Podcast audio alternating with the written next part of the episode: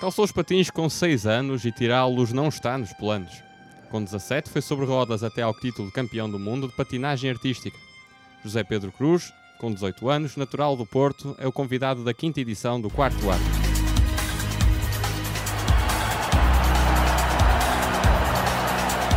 Quarto árbitro.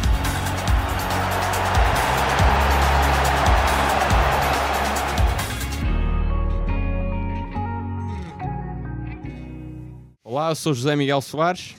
Eu sou Inês Pereira. Bem-vindos a mais um quarto árbitro. O nosso convidado é José Cruz, atleta de patinagem artística na Rolar Matozinhos. José, desde já obrigado por teres aceito o nosso convite. Uh, começando por, eh, por aqui, a patinagem artística não, é, não ocupa manchetes em Portugal, não é uma modalidade que seja muito conhecida para o público em geral. Como é que se tornou um modo de vida, digamos, para ti? Foi uma escola de patinagem que tinha aberto há pouco tempo, minha uh, perto da minha casa, e estiveram a, a distribuir uns panfletos. Eu tive bastante curiosidade e pedi à minha mãe para me levar, e adorei desde o início, e até agora nunca, nunca saí. Mas porquê a patinagem? Eu sempre fui muito curioso, eu já fiz vários esportes, já fiz uh, natação, já fiz dança, várias coisas, e sempre gostei do, do lado mais artístico. E quando vi patinagem, eu adorava ver aqueles vídeos na, na Eurosport, e tive logo curiosidade e quis logo experimentar. Adoraste desde o início, mas as quedas já faziam parte dos planos, ah, não é? Sim, sim uh, sempre fui sem medo, porque já sabia o que é que ia enfrentar e as quedas fazem parte, fazem crescer. No início da patinagem, uh, o atleta tem que suportar quase todas as despesas com os patins, com os factos, é verdade? Sim, no início de carreira é mais pesado para os pais e para os atletas. Tem que suportar treinos, tem que suportar fatos, fatos de treino, patins, rodas, todo o material envolvido. E estamos a falar de, de que números, mais ou menos, por curiosidade? Uh, vai dependendo muito, mas o início de carreira não é necessariamente um material dispendioso. É dispendioso, mas não tanto compara comparativamente aos escalões mais avançados. Mas à volta dos 250 euros, 300. E nos, nos escalões mais avançados esse, esse número sobe? Sim, sobe bastante, sobe consideravelmente, quase para os 800 euros. No entanto, uh, tu tens patrocínios uh, da Federação? Da eu tenho patrocínio da Federação que me que patrocina as viagens ao exterior para participar nas competições internacionais e... E esta dia também? Sim, esta dia, alimentação, tudo incluído. Uhum. E mesmo o pagamento das provas para participar. No entanto, a partir do ano passado eu tive hum, patrocínio de duas marcas, das principais marcas de, de material, de patins e de rodas do mundo da patinagem e, não, e nesse campo estou tranquilo. Contudo, os fatos continuam a... Os fatos continuam a ser os meus pais a suportar a despesa. O Rolar Matozinhos, onde, onde patinas desde 2014, é tradicionalmente um clube com atletas de alto rendimento. Eh, quando chegaste a este clube, foi aqui que a patinagem se tornou mais séria para ti, com objetivos claros, em vez de ser um por prazer, digamos assim? Sim, é verdade.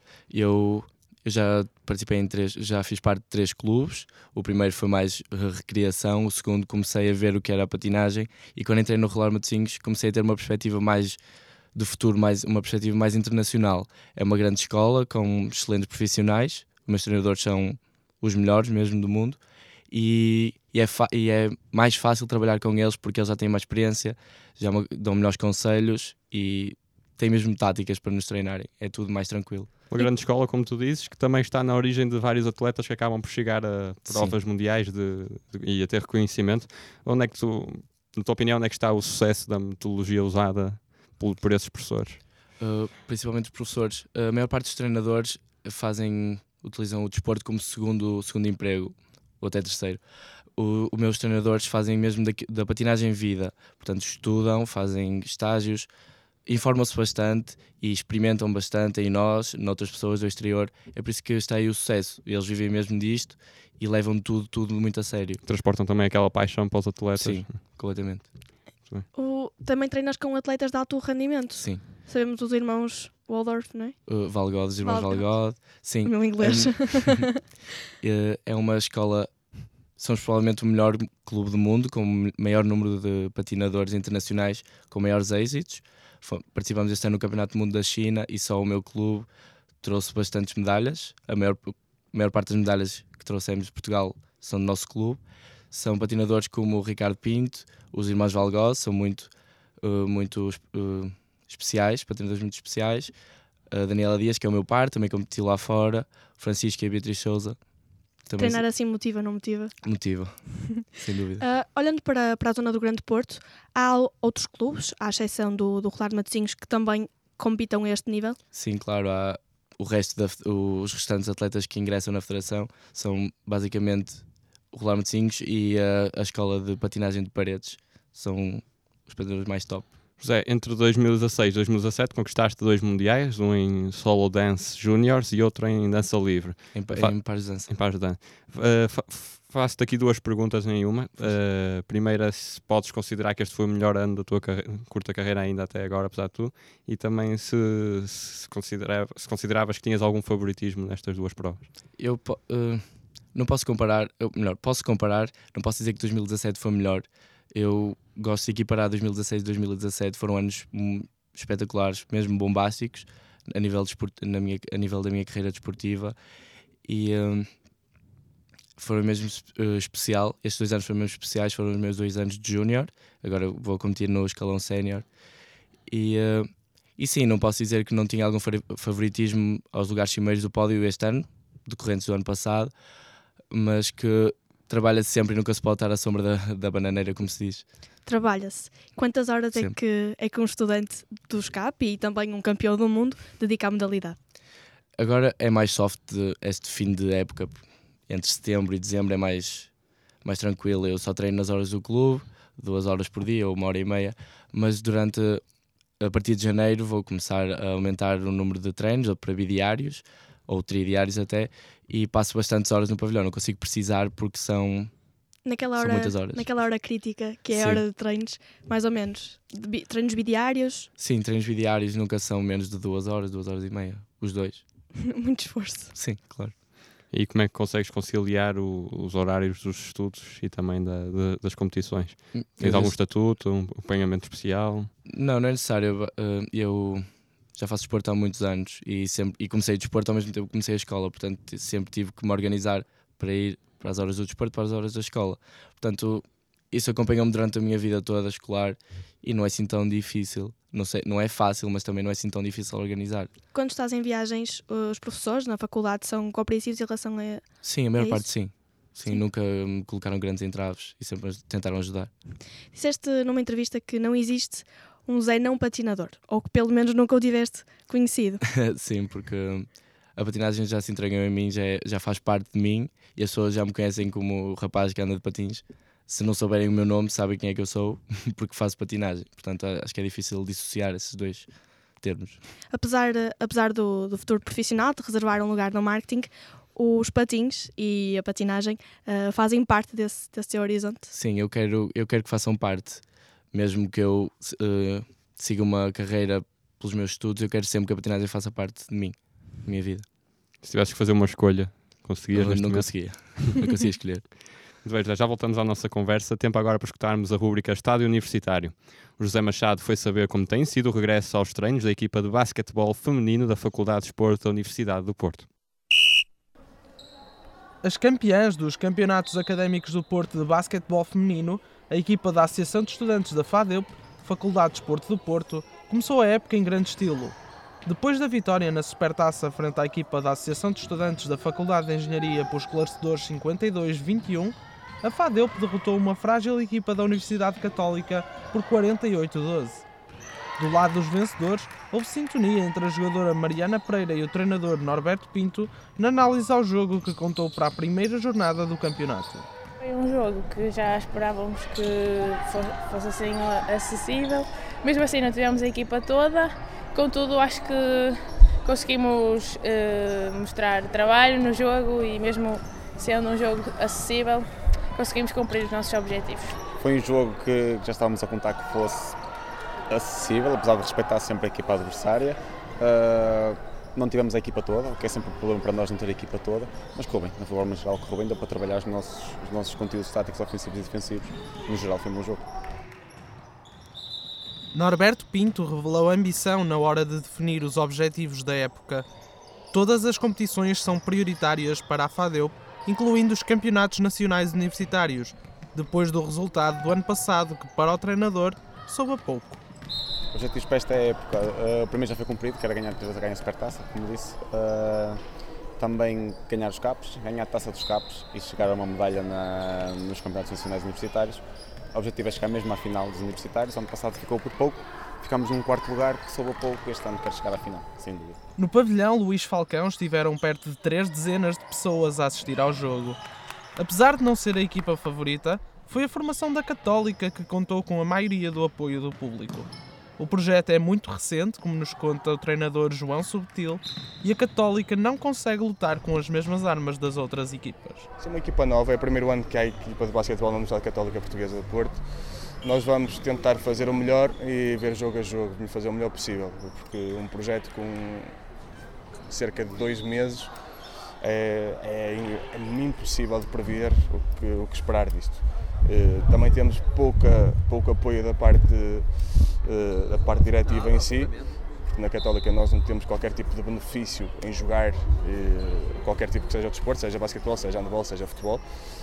Por exemplo, estatuto de atleta aluno, esse tipo de coisas. Portanto, também vai ser uma luta a partir daí, vai, vai ser ver jogo a jogo, até porque eu não sei, porque se uma atleta me disser que tem teste nesse dia ou se tem aula não pode faltar, isso aí tinha que ser uma parte com a ajuda da direção, portanto eu deixo aqui um apelo até à própria direção da Universidade Católica, não sei se chegará lá, mas deixo aqui um apelo uh, a que liguem mais ao desporto universitário, porque é uma parte importante dos estudantes até. O desporto universitário é, de facto, uma parte importante para os estudantes. Resultado final, Católica 12, FADEUP 48. Que futuro terá esta jovem equipa da Universidade Católica e conseguirá a Associação de Estudantes da FADEUP materializar toda a sua ambição os próximos jogos destas equipas realizam-se uma vez mais no pavilhão Luís Falcão. Terça-feira, dia 21 de novembro, a FADEUP enfrenta o Instituto de Ciências Biomédicas Abel Salazar e quarta-feira, dia 29, a Universidade Católica joga frente ao Politécnico do Porto. De volta à nossa conversa em estúdio, como o próprio nome diz, é patinador de, de artística, envolve também alguma espécie de arte com estas coreografias todas de corpo e mãos. Onde é que vais buscar essa inspiração para desenhar as tuas provas? A maior parte dela já nasceu comigo. É claro que sem o talento sem o trabalho, claro que não leva quase lá nenhum, apenas por poucos anos. Mas é algo que é trabalhado, claro, com a ajuda dos treinadores, de profissionais e, e vendo sempre vídeos de outros patinadores, mesmo do gelo, mesmo é sobre rodas, como eu, e dá sempre uma ajuda. Para além precisamente desse estudo, digamos assim, de vídeos e de, de outro, vendo outras figuras, como é que tu estruturas os teus treinos juntamente com os teus treinadores? São eles que fazem esse trabalho todo. Eu apenas eu chego e eles dizem o que é que eu tenho que treinar, basicamente. E se eu quiser fazer algum trabalho extra que sinto que preciso ou que necessito mais trabalhar, tenho, tenho um pavilhão disponível enquanto outras pessoas estão a trabalhar, a treinar, e eu posso fazer esse trabalho mais independente. E que tipo de exercícios é que costumas fazer com mais regularidade? Uh, o trabalho de espelhos é muito importante porque conseguimos, o que produzimos com o nosso corpo, conseguimos perceber o que é que as pessoas vão ver e se, se tiver, fazemos alguns ajustes com, sozinhos ou com a ajuda do nosso treinador, é bastante fundamental esse trabalho. E outros trabalhos de flexibilidade e por aí. patinas a solo e patinas também acompanhado. A patinagem a pares exige de ti e do teu par, claro, uh, o dobro das competências, o dobro da dedicação e da, da polivalência também? Sim, claro, porque ao patinar sozinho, ao patinar sozinho, há, alguma, há alguns aspectos que, sim, podemos improvisar, por assim dizer, algumas vezes quando alguma coisa corre pior, mas em par uh, há sempre aquele medo porque não, não estamos a patinar sozinhos e se tivermos que improvisar, não posso improvisar sozinho, tem que ser em par, tem que haver uma grande união, tem que haver uma, um grande trabalho para minimizar esses erros. entre os dois atletas. Claro. Mas, mas tu e a Daniela já, já se conhecem há algum tempo? Já trabalham juntos há algum tempo? Sim, já patinamos juntos desde 2010. Já é um, já é, já é um bom tempo. tempo. Sim. Uh, sentes que há uma necessidade de especialização na alta competição? Ou seja, dedicar-te só a uma, uma das vertentes? Uh, normalmente é, é, isso que acontece. Uh, os patinadores chegam a um certo momento da carreira, não sei se é por alguma limitação física, se é por idade ou mesmo escolha, que enveredam por ou uma ou outra. Eu até conseguir, eu vou tentar uh, praticar as duas, como, muita, como é grande, grande hábito lá no clube. Até, até ver, eu vou continuar a trabalhar se tivesse, se tivesse que escolher uh, treinar. Também não escolhi, eu continuava a fazer as duas. Eu adoro. Sim. Nas competições, a pontuação do júri é, é dada em função de que parâmetros? Por, por outras palavras, qual é o grande objetivo desta modalidade? Uh, basicamente temos uma nota A, que é, significa nota técnica, que tem a ver com a, a parte fundamentalmente técnica, os passos, tudo tem um nome, mesmo que não pareça. E depois a nota B é a nota artística. Porém, a partir de, de 2018 vai tudo mudar, todo o sistema de ajuizamento, vamos ter que nos adaptar, porque vai, vai ser introduzido um novo sistema de ajuizamento chamado Rollart, que é inspirado no, no sistema de ajuizamento do gelo, para nos aproximarmos, porque é mesmo esse o objetivo, é aproximarmos da patinagem de gelo, para que um dia, depois de bastante luta, que já, já começou, sejamos uma, uma modalidade olímpica, que não somos. Uhum. Falámos no início deste programa do, do quão dispendiosa pode, pode ser esta modalidade para um atleta que esteja a começar. Falámos também das, dos apoios financeiros que tens durante, da federação e não só. Uh, a conquista de títulos dá, dá alguma vantagem também nesse sentido? Não. No, quando ganhamos uma medalha internacional não recebemos nada. A nossa federação recebe apoios do, do IPDJ e, da, e do Estado, mas nada nos chega a nós, apenas apenas os apoios durante as competições internacionais. quando eles pagam a estadia, a alimentação e as provas, é o único apoio que temos. Mesmo, mesmo com bons resultados, a patinagem uh, artística ainda não tem uma projeção uh, de outras modalidades. Achas que Sim. isto é, deve-se tudo a uma questão cultural? Sim, é substancialmente cultural. As pessoas. Uh, está implantada em Portugal a cultura do futebol ou a cultura dos desportos coletivos e aqueles desportos mais pequenos mais artísticos são um bocado desvalorizados, como a ginástica, somos excelentes a nível mundial, a patinagem, enfim, por aí. Recuando duas perguntinhas atrás, a patinagem, não sendo uma modalidade olímpica, achas que é por desconhecimento? Não, há um conjunto de regras que são, têm que ser, são impostas a, a um desporto para ele, para ele se tornar olímpico. E a patinagem está a modelar todos os seus regulamentos, o sistema de ajuizamento, o número de participantes, para, para conseguir cumprir esses parâmetros e a luta está a ser difícil porque não há tanto apoio, as pessoas abandonam mais cedo e não há o número de, de federações, não há o número de atletas suficientes para serem, sermos admitidos nos Olímpicos e é muita burocracia. Mas achas que já mereciam? Sim, completamente. E a nível internacional, quais são os países que se destacam mais nesta modalidade? Além de Portugal, que é uma grande potência, a Itália, a Espanha, a França já foi mais, mas ainda se afirma. E basicamente aí. Depois, fora da Europa, temos a Colômbia, uh, temos o Paraguai, o Chile, a Argentina, também são bastante fortes. E no caso da patinagem portuguesa, como, como também podemos perceber pelo que acabaste de dizer, está de boa saúde. Sim, sim, excelente saúde. E perspectivas para o futuro? Uh, Teu e da modalidade? Meus é continuar sempre a crescer, agora vou subir, na época de 2018 vou subir ao escalão sénior e, e, a partir daí vou ficar sempre no escalão sénior, é o, é o último e vou, vou continuar a crescer. A competição é muito mais feroz, mas vou-me adaptar. Em relação à patinagem em Portugal, espero que continue a crescer. Estamos no meu caminho, tenho a certeza. Estamos a trabalhar nesse sentido, tanto nós como todos os países, todos os clubes do nosso país, e estamos a fazer um bom trabalho. E a aposta na formação? Ah, sim. Eu, por exemplo, eu tirei o ano passado o, o curso de juiz, de juiz de patinagem e quando abrir o próximo curso de treinador eu vou, vou, vou me inscrever, tal como quase toda, todas as pessoas que competem, competem no meu clube, para conseguirmos mudar, mudar a estrutura da patinagem, porque há algumas falhas em termos de treinadores e portanto vai haver agora uma nova geração que vai começar do zero e para ver se mudamos tudo. Há, já há miúdos que têm assim algum, algum dote, algum dom para isto? Sim, nota-se perfeitamente desde pequenos. Há, há miúdos que vê-se que nasceram mesmo para a patinagem. Muito bem, José. Antes de fecharmos, vamos à rúbrica Mesa à Lupa. Gonçalo Afonso Costa antecipa o que vem por aí relativamente ao Mundial do próximo ano na Rússia. A abertura do Mundial 2018 está a menos de um ano. E no dia 1 de dezembro, as 32 seleções que o vão disputar conhecem os primeiros adversários na fase grupos. Pedro Bolsas, treinador de futebol e criador do blog Lateral Esquerdo, surpreende-se pela ausência de algumas seleções de peso.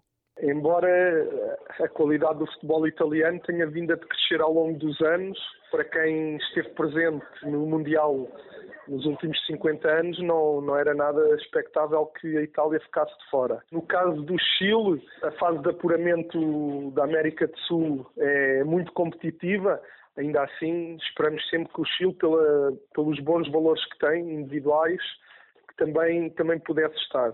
No caso concreto da Holanda, um país cujo campeonato uh, ainda vive na desordem tática e que tem exportado cada vez menos talentos, embora seja, seja sempre uma surpresa, não é tão surpreendente quanto os outros e se a Holanda não, não mudar ali o rumo do, do seu futebol, vai acontecer mais vezes. Entre regressos e estreias, as equipas da Sérvia e da Islândia prometem manter o bom nível exibicional.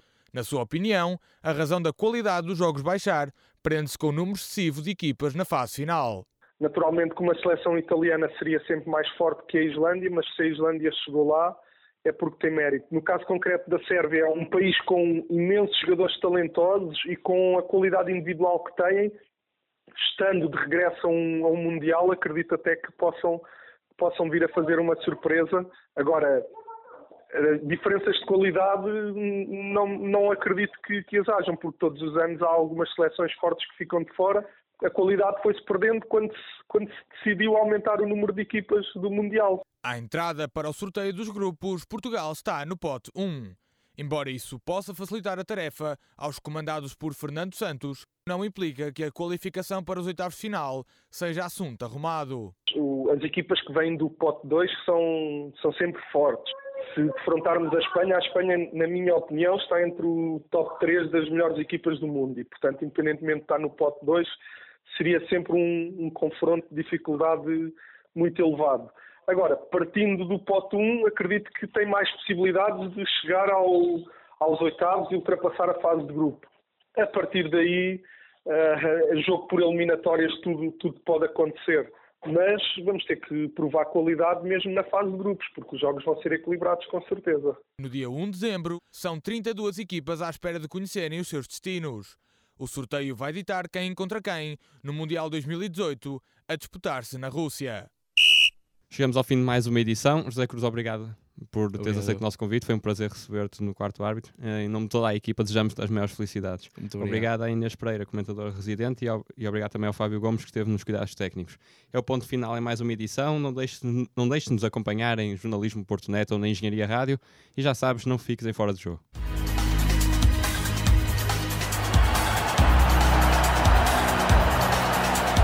Quarto árbitro.